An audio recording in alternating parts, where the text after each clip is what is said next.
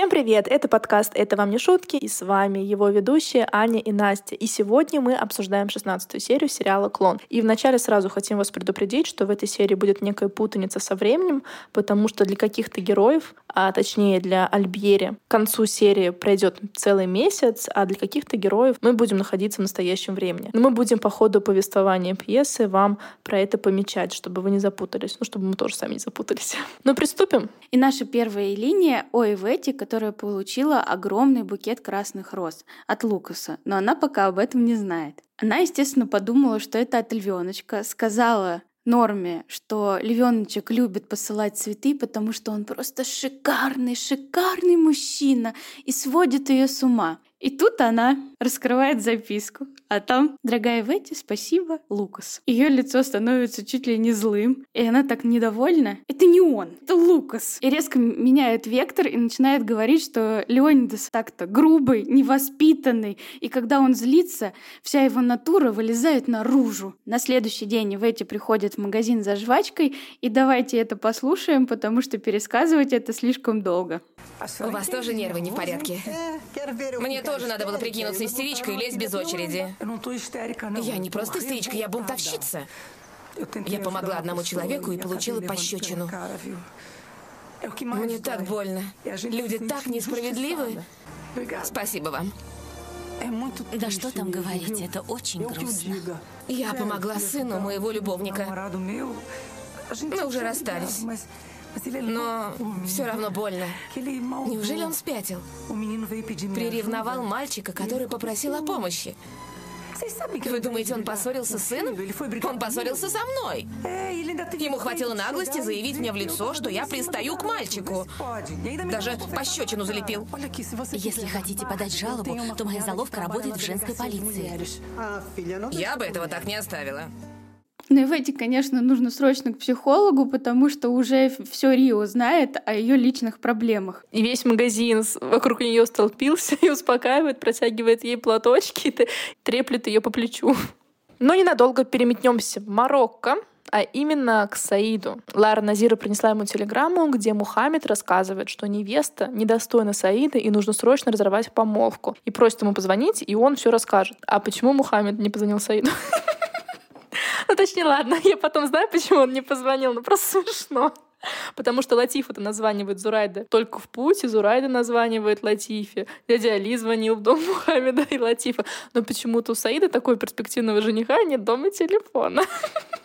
Назира заметила, как изменилось лицо Саида и начала допытываться, что происходит. Но Саид упрямо ей говорит, что ничего, все нормально, это просто дела. Назира требует показать телеграмму, но Саид просто ее смял и такой строго ей говорит, ты мне не веришь?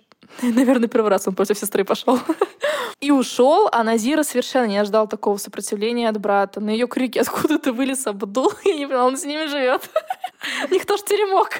У них дом практически на улице. Ты не обратил внимания, люди мимо не ходят, и окна открыты.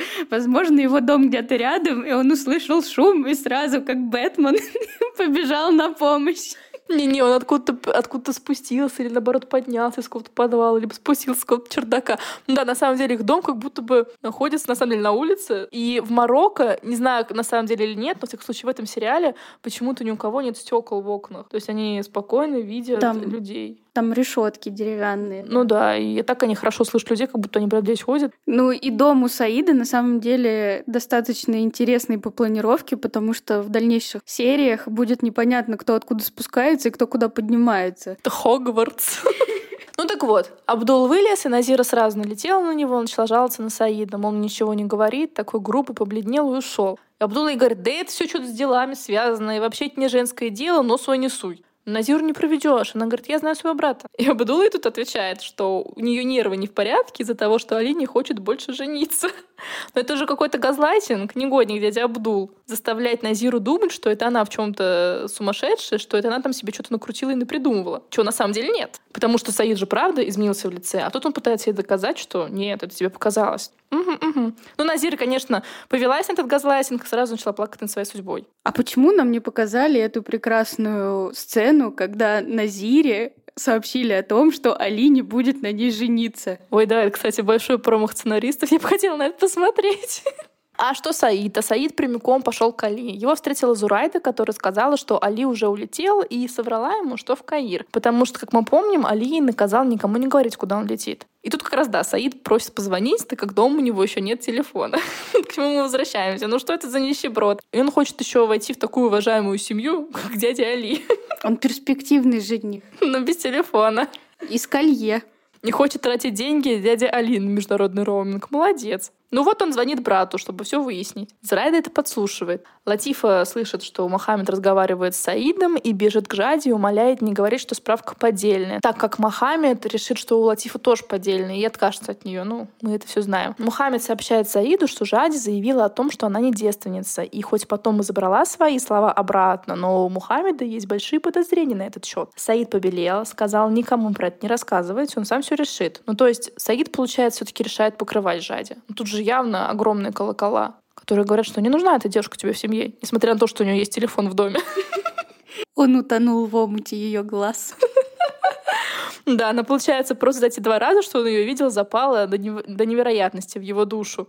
Ну, как раз он начал вспоминать эти два раза. И оба раза уже Ади морд кирпичом. Он весь такой расстроенный, стремительно уходит из дома, а Зурайда, еле живая, начала просить Аллаха защитить их дом. И тут звонит Альберия, но Зурайда сказала, что его нет, и не сказала то, что Али улетел в Рио, потому что, как она сказала вслух, этот сеньор принес разлад наш дом, поэтому он теперь враг номер один.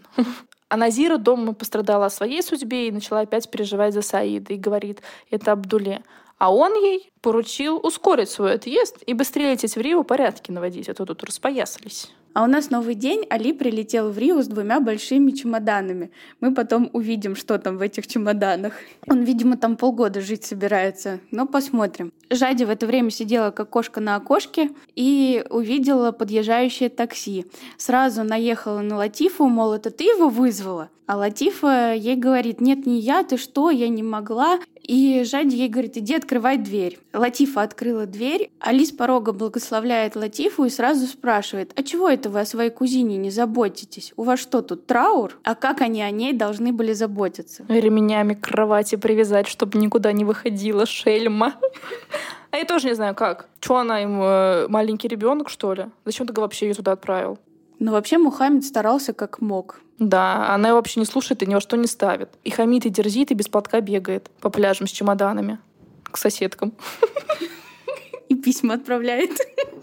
Одна. И Али ей заявляет, что забирает Джади в Марокко. Давайте послушаем. Я многое видел, Жади. Я гораздо старше тебя и знаю, как заканчиваются подобные истории. Их множество прошло перед моими глазами. Я не люблю Саида, дядя. Сегодня не любишь, но он сумеет завоевать твое сердце, как Мохаммед завоевал сердце Латифы. Он влюблен. И это хорошо, потому что мужчина должен больше любить женщину, чем она его. Ладно. Раз ты не хочешь замуж, очень хорошо. Мы разорвем помолвку. Дядя? Я не чудовище. Я не хочу, чтобы ты шла на свадьбу, как осужденный идет на виселицу. Я знала. Я знала, что вы меня поймете. Но ты возвращаешься в Марокко. Ты не выходишь за Саида, но ты не выходишь из-за Лукаса. Он поменяет веру. Это не важно. Как это? В Коране написано. И не выдавайте замуж за многобожников, пока они не уверуют. Конечно, верующий раб лучше многобожника, хотя он и восторгал вас. Так написано. Там также написано, что Бог не прощает тех, кто лжет, и наказывает тех, кто распространяет на земле разврат. Сладострастие — это разврат. Твой и его. Она девственница, дядя? Это все ложь. Так ведь, Джади? Скажи, дядя, скажи. Это ложь. И Али даже не предъявил ей насчет девственности, потому что я думаю, что он совершенно точно знает, что на самом деле Жади не девственница, что все то, что она написала в письме, это правда. То есть хочет подсунуть гнилой фрукт Саиду. И все-таки какой же он вредный мужик. Ну, хоть поговорил бы с Лукасом для начала, прежде чем так сразу надежду Жади на любовь убивать. Но Али не пробиваем. Говорит, что мужчина может взять не мусульманку, так как если что, после развода дети останутся с ним. А вот если же Ади с Лукасом разведутся, то дети останутся этому неверному. И говорит, столько женщин к нему приходило после развода вот с такими мужьями и плакали, что не могут больше воспитывать детей. Так они не смогли бы их воспитывать, даже если бы вышли замуж за мусульманина. Ну, по логике вещей. И как много мужчин, которые меняли веру на мусульманскую ради религии. Как они умудрялись вообще в этих женщин влюбляться, когда они ходят все время в сопровождении и закутаны с ног до головы? Не влюблялись в загадку. В глаза. И на самом деле я поизучала вопрос, и дети после развода остаются с матерью, а отец должен их обеспечивать жильем, деньгами своих детей, пока они не вырастут. Но у матери их никто не забирает, если, конечно, она там не воровка, не вероотступница и там не падшая женщина.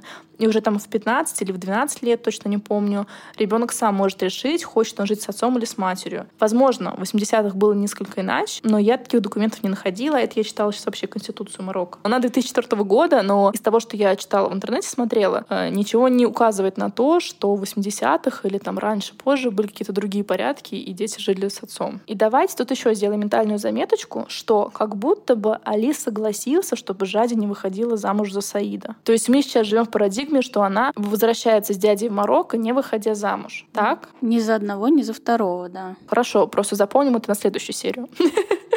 Ладно, девушки уходят в свою комнату, и Жади начала голосить, что это судьба, что всякий раз, когда дядя их разлучал, судьба снова сводила их с Лукасом вместе. А это какой такой всякий раз? Потому что дядя, он только про Лукаса узнал из ее письма. И до этого кто их разлучал? Когда он с лошади упал? И все. И, видимо, когда он их э, сюда, в Рио, отправил. Ну, так он же их не разлучил, тут а наоборот. Соединил. Да, поэтому я не знаю, что несет Джадин, как обычно. В гостиной внизу Мухаммед кричит, что Саид не возьмет такую невесту, это позор на весь дом. А Али говорит, да она просто наболтала. Ну, такая она эксцентричная, она женщина. Напоминает ему, что клевета наказывается 80 ударами плетьми. И чтобы Мухаммед про это не забывал, когда он такие еретические вещи про Жади распространяет. Но Али же прекрасно понимает, что Жади не девственница и влюблена в другого. Прекрасно понимает. Такой он тоже жук. Но, возможно, он верит в то, что она наврала. Ты думаешь? Тогда он в очередной раз предстает каким-то недальновидным, обычным стариком в деменции.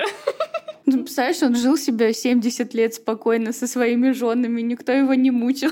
Все у него было хорошо, а тут появилась Жади, у которой каждый день какие-то прикольчики. Но он же какие-то умные вещи говорит, то, что ты гонишься за любовью, которую ты себе в голове придумала, на самом деле это нет. То есть как будто бы он говорит умные вещи, но в то же время он на редкость слеп. Ну ладно, оставим пока что их. А в доме Ферасов Лукас заявляет отцу, что не хочет работать на фирме. И Леонидас, конечно же, конечно, очень сильно этим недоволен. Лукас говорит, что не разбирается в этом всем. И Леонидас ему отвечает, это потому, что ты не стараешься. У тебя нет силы воли. И, конечно же, сравнивает здесь двух братьев, Лукаса и Диогу. Мол, твой брат твердо стоял на ногах, не то, что ты. И добавляет, если ты хочешь унаследовать профессию, как Диогу, смени курс. Так он не хочет. Так он совсем-совсем этого не хочет. Зачем ты заставляешь своего сына? Какое-то моральное насилие просто. Лукас, беги! Я мы Лукас! Почему нельзя нанять нормальных, квалифицированных управленцев и отстать, наконец-то, от сына? Которому всего 20 лет. И у которого совершенно нет лидерских качеств. Зачем такому человеку доверять свою фирму после смерти? Просто у Леониса идея фикс передать свое дело по наследству, как будто он король. Причем такой, как Лука, скорее всего, после смерти отца развалит эту компанию. И все. Но вернемся к нашим баранам. Звонит телефон, но Леонида запретил брать трубку, потому что он еще не закончил. Он продолжает отчитывать сына. В очередной раз говорит, что он знает, что для него лучше, и тут включается автоответчик. А на другом проводе и Ветти благодарит Лукаса за цветы. В гробовой тишине сын с отцом выслушали это сообщение, в котором Иветти просит о встрече и помощи. Лукас просто взял и молча ушел из комнаты. И на удивление Леонидас не закатил никаких истерик. Но посмотрим, чем это закончится дальше. А сейчас мы переходим просто к огромной линии, поэтому поберегите ваши ушки. Эта линия, возможно, будет не самая интересная, потому что она про Альбьери. Когда звучит фамилия Альбьери, рядом сразу идет слово клонирование. Поэтому вы можете догадаться, о чем будет линия клинике Альбьери Дона Браун и доктор Малина обсуждают клонирование человека. Дона Браун полностью поддерживает клонирование, как мы говорили, она выступает за и проводит многочисленные исследования, пишет диссертации на эту тему. Конечно, ее эти слова просто бальзам на душу Альбьери. А Малина, наоборот, совсем против. Ретроград, как мы помним, называл его Дона Браун в прошлой серии. И Дона Браун говорит здесь, что если бы сейчас сюда зашли пещерные люди, то они пришли бы в ужас от того, что Малина считает этичным. Это что, интересно? Они оба спросили Альбьери, что он думает на тему клонирования человека. Но он сказал, что мы еще от этого далеки. На что Дона Браун с энтузиазмом начала убеждать, что ничего не далеки, и уже можно пытаться. Но по логике и таймингу сериала в мире еще даже не клонировали овечку Доли. Какой человек?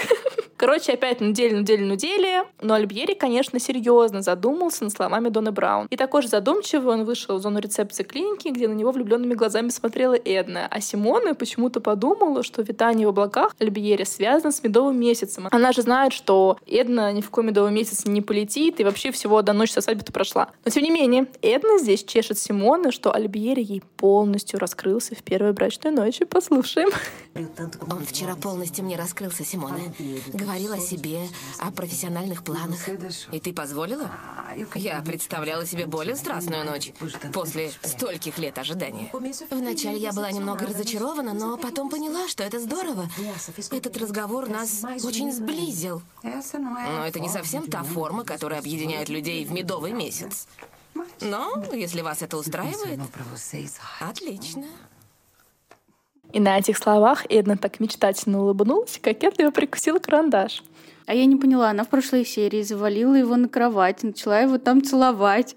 И получается, он ее все-таки смог перебить и начал ей рассказывать какие-то задушевные истории. Прям в этом положении он начал ей говорить про теорию Донны Браун, про клонирование человека, про этичность. Я не знаю, но судя по всему, да. Самое главное, что Эдна устраивает. Так ведь, так ведь. Что хотел, то получил.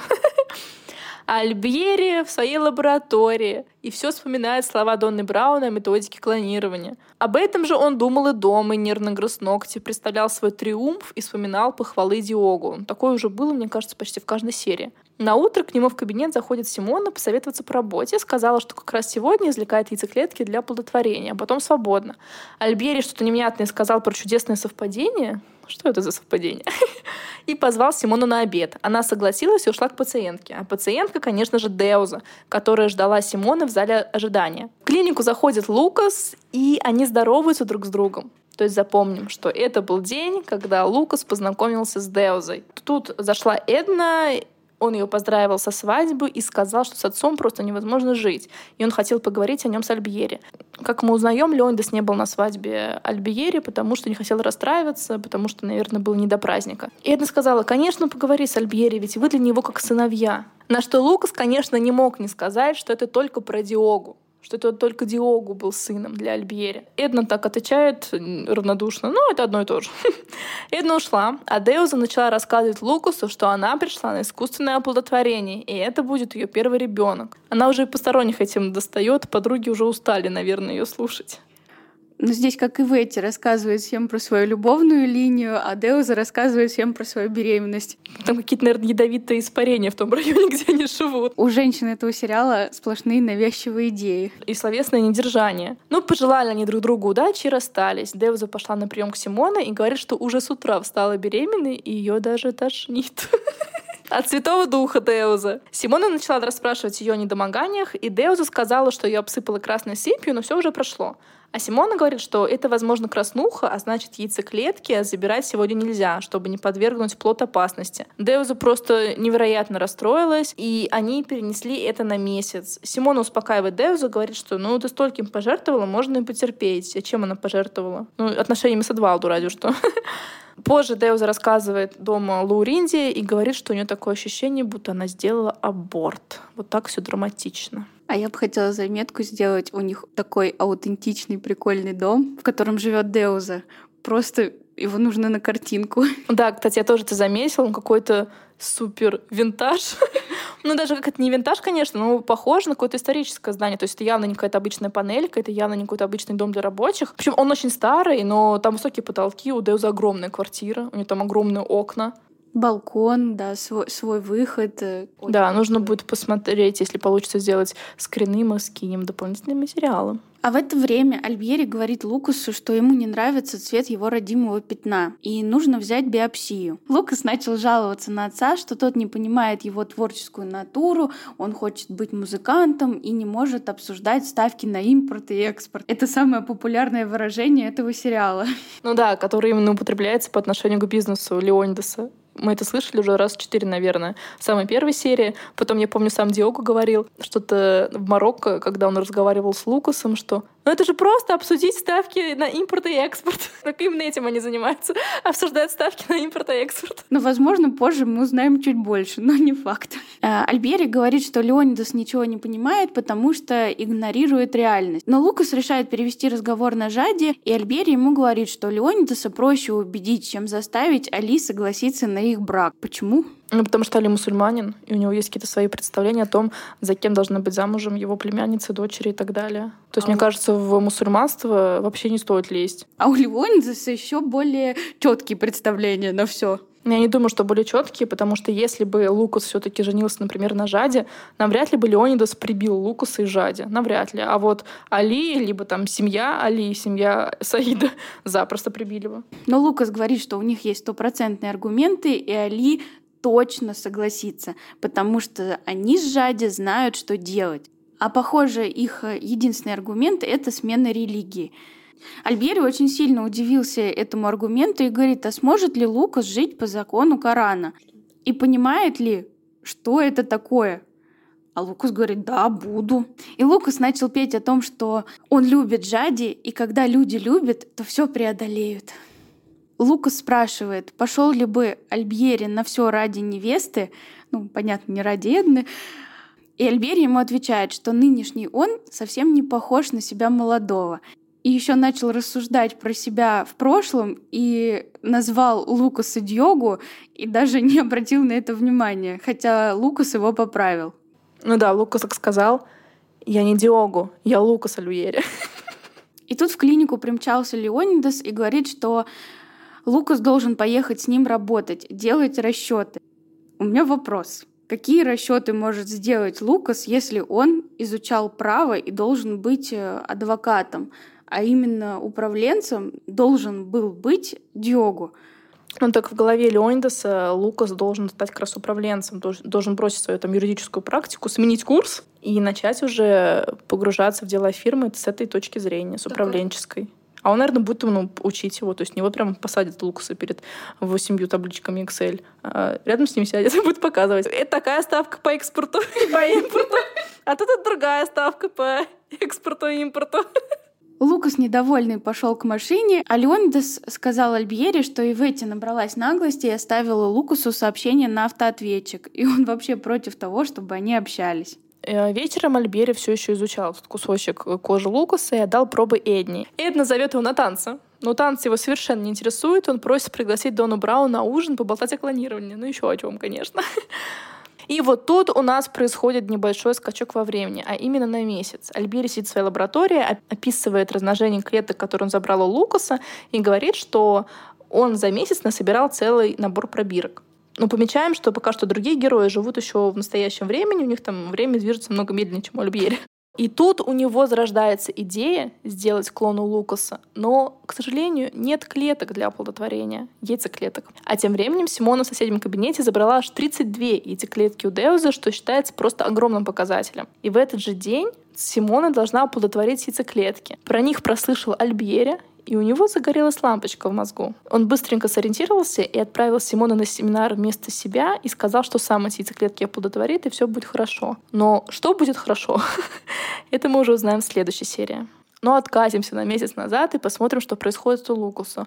Он сидит на работе, поздно вечером, узнавает и отпрашивается у отца. А Леонид подозрительно на него смотрит и говорит, а что не ты собрался? У Лукаса наконец-то прорезался голос, и он сказал, что Леонидусу нечего бояться. Лукас не Диогу, и Ивети просто была к нему добра, одна из немногих, и выслушала. И Леонидус ему отвечает, а зачем тебе Ивети? Ведь я твой отец, я твой лучший друг, и я тебя всегда выслушаю. А когда это было, когда он услышал? Он только его затыкает и говорит, что ему виднее, как сыну будет лучше. Что музыку не занимайся, иди вообще в управление, сначала юридический, и девушку, кстати, не любишь, и жениться не смей. И все. Но Леонидас про тут подобрел и начал что-то спрашивать про эту загадочную иностранку. Давайте послушаем. Я спокоен, сынок. Я совершенно спокоен. Но давай будем реалистами. Ты познакомился с ней недавно. Почему не влюбиться в твоем возрасте? Люби. Я вовсе не против любви. Но зачем жениться? Нужно, папа, потому что она мусульманка. Мусульмане не влюбляются, они женятся. Сынок, они хотят провести тебя. Что за сказки? Женятся, очнись, сынок.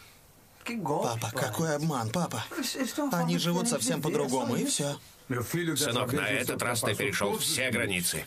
Папа. Всему есть предел. Есть предел наивности. Есть пределы. Не понимаю, почему ты такой доверчивый? Твой брат не был таким. Леонидас был такой спокойный, что у него чуть руки не оторвались от того, как он им махал. Но он тоже как будто бы из дикого леса. Ему уже лет 50, наверное, и в Марокко был вот-вот. И все до сих пор не знают, что мусульман не так все просто. Наверное, не зря девушки там ходят закутанные с ног до головы. Даже в эти он в какой-то балаклаве ходила, в платочке. Ну и, конечно же, он не мог не ставить про Диогу, лучший друг, блин, своего сына Лукаса. И когда Леонидас ушел, Лукас сказал воздух, ты бы предпочел, чтобы я погиб вместо Диогу. Ну тут на самом деле как ему не посочувствовать? Его вот всю жизнь его задвигают, всю жизнь он в тени брата. И поэтому он отчаянно пытался подчеркнуть какую-то свою самостоятельность, свою независимость, свою идентичность, но все время его тыкают братом. А теперь, когда он уж умер, брат, Диогу, то и подавно. До конца жизни, наверное, это будет. Какие он выводы должен сделать от сравнения с погибшим? Кроме очевидных, что, похоже, живым хотели бы видеть Диогу, а не Лукаса. Ну и тем более ему всего лишь 20 лет, и навряд ли у него так глубоко развит какой-то а, внутренний самоанализ и навыки саморефлексии. Поэтому я здесь, в команде Лукаса.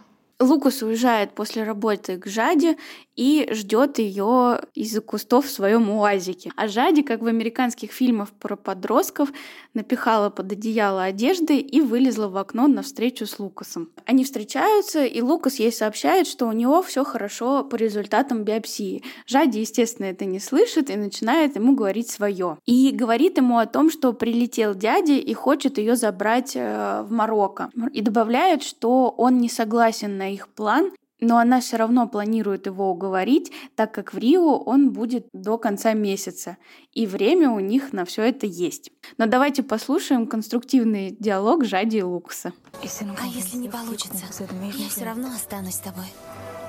Брошу все и останусь с тобой. Я тоже на все наплюю, но тебя не оставлю. Никогда. Ну и на этом, в принципе, все. Конструктивность на этом закончилась, начались поцелуи.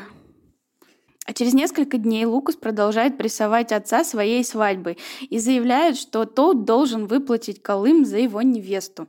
Леонидас просто в бешенстве, говорит, что никакие Колымы он никому платить не будет, и что Лукаса просто разводят. И в этот момент приходит э, в дом Маиза, на обед. Улыбается Лукусу и говорит, что принесла послушать пластинки. Но они почему-то не стали их слушать, а пошли гулять вокруг дома. Лукас, естественно, начал выкладывать все про их любовь с Жади. Мне интересно, как после этого она все еще будет хотеть с ним отношения. Маиза, конечно, я имею в виду. Он там ей распевал, как он Жади любит, и то, что у них столько препятствий, дядя не дает жениться и так далее и тому подобное. Папа против. То есть, получается, она должна понимать, что Лукас очень влюблен в эту девушку. Но она ему говорит, надо отвлекаться, ходить танцевать, плавать, и она готова ему составить компанию. Позвала его на пиццу в новый ресторан.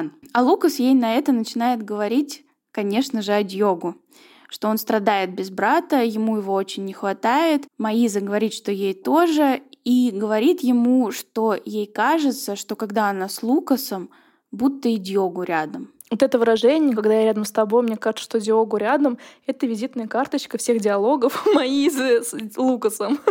Вот у Жади с Лукасом это «я никогда-никогда тебя не брошу, я всегда буду с тобой, буду любить тебя до конца жизни», а у них вот то, что «рядом с тобой я чувствую Диогу». А о чем-то нормальном разговаривают эти люди? Может, проблема в Лукасе? Только хотела про это сказать, то, что все женщины не слушают Лукаса, просто на него смотрят. И выбрали какую-то одну фразу для коммуникации с ним. И тут Лукас ей выдает, что кто знает, может быть, мы еще встретимся с Диогу. Ты веришь в это? Тут, наверное, пасхалочка зарыта, которую, возможно, разгадаете, кто смотрел сериал. Но на этом наша серия заканчивается. Наконец-то. Это длинная серия с огромными линиями. Я даже не знаю, сколько тут можно насчитать. Это еще с скачками во времени. Мы как прямо из «Остаться в живых». Я просто только что смотрела «Остаться в живых». Очень сильно страдала. И вот там тоже были постоянные скачки во времени, которые тоже меня запутали почти как здесь. Но что у нас будет в следующей серии, Аня? А в следующей серии мы узнаем, на что решится Маиза, к чему приведут эксперименты Альбьери и как Назира будет прививать бытовую культуру Латифи. Не переключайтесь. И хотим вам еще сказать и напомнить, что наши выпуски выходят по четвергам с утра, потому что идет вот уже 16 выпуск, и мы еще ни разу про это не сказали. Просто знайте, что четверг утром включайте любую платформу, на которой вы нас слушаете, и мы там уже будем. До новых встреч. Пока-пока.